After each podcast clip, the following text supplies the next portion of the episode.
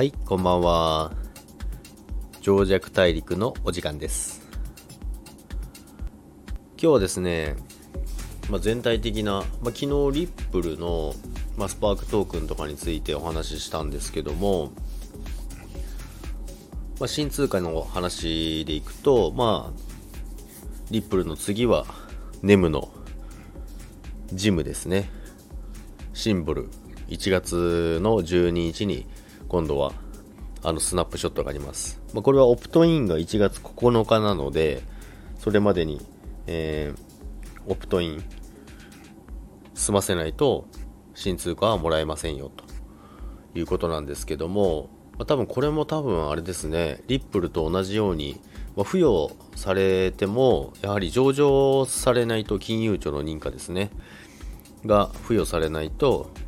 付与されないとじゃないや金融庁の認可が下りないとやはり売買できませんのでそこだけ注意してまたアナウンスが出ると思いますけどもでもう来週ですねリップルもう12日なのでまあ土日になるんですけどもね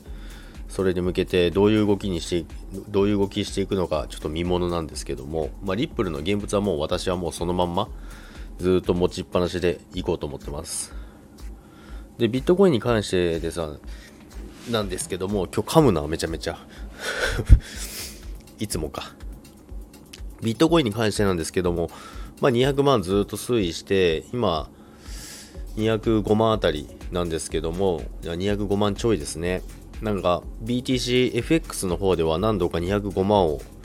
割ろうとしに来る動きが何回も起きてるんですけども、まあ、そこを割れるのか割れないかによって他のアルトコインの動きも全然変わってくると思います。デムに関しても、まあ、チャート的に4時間足、まあ、4時間足での話をすると、まあ、トレンドラインとしてはまだギリギリ保ってるんですよね。ですのでここでもし BTC ビットコインが205万を下抜けて割ってくるような動きになればネムもま4時間足レベルの話でいくと一旦下抜けてしまうかなというところです。私も今ネムについては、まあ、レバレッジでロング入ってますのでギリギリのラインなので今どうしようかなと思ってますけども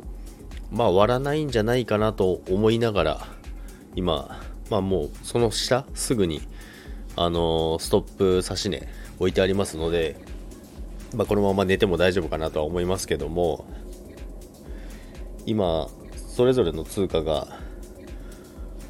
際どいとこにいますね。でリップルは今日昨日からちょっと上げてますね。やはりあのスパークトークンがもうすぐもう来週に控えてますのでそれに向けてまださらにここから買い需要が高まるんじゃないかなとは思うんですけどもまあもうリップルはガチャガチャ動かさないようにします。まあレバレッジもそうですけどレバレッジもちょっとやらないでおこうかなと思ってます。で全体的に IOST なんですけども全体的にじゃないですよね。IOST っていう通貨もあるんですけどもちょっとあんまり話してなかったんですけども、まあ、今年上場したばっかりの通貨ですけども、まあ、0.66あたりをずっと推移してましてですね、まあ、週足も一旦ちょっと下落の方向に行ってたんですけども一旦の下落のラインは、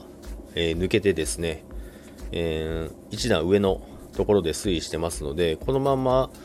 まあ、ビットが上がってで IOST もついていって週足レベルで雲に突入突入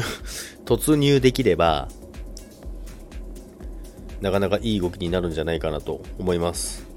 IOST に関しては私はもうひたすら買い増ししてますね。ひたすら買ってます。1円以下のうちにどれだけ枚数増やせるか。っていうところで、えー、ずっと買ってますこれはまあ将来性もかなりあの高いと思いますし、まあ、安いのが一番ですね、今のところは。私が始めた頃も 0. 0. リップルですね、仮想通貨を始めた頃、0.6円とかでしたから、リップル、ネムもそうですけど、なんか、それが頭に浮かんできてしまうので、どうしてもちょっと、すごい買ってしまうんですよね。まあでも宝くじ感覚で持ってますけども、でも、まあ、10円超えてくるのは絶対あり得ると思います。来年の年末。にはですねそれを期待して、まあ、他にもいろんな通貨仕込んでますけども、まあ、皆さんどんな通貨を持ってるかっていうのもあのいろいろレターでもいただくんですね。私これ持ってますこれ持ってますって結構来ますのでそのレターに対してのあの返信もしていこうかなと思いますのでよろしくお願いいたします。それでは今日は、まあ、全体的な話ということで来週、まあ明日から月曜日なのでまた相場が動き始めると思いますのでチャートを見ながらまた稼いでいこうかなと思います。それでは今日も情弱大陸聞いていただきありがとうございました。さようなら。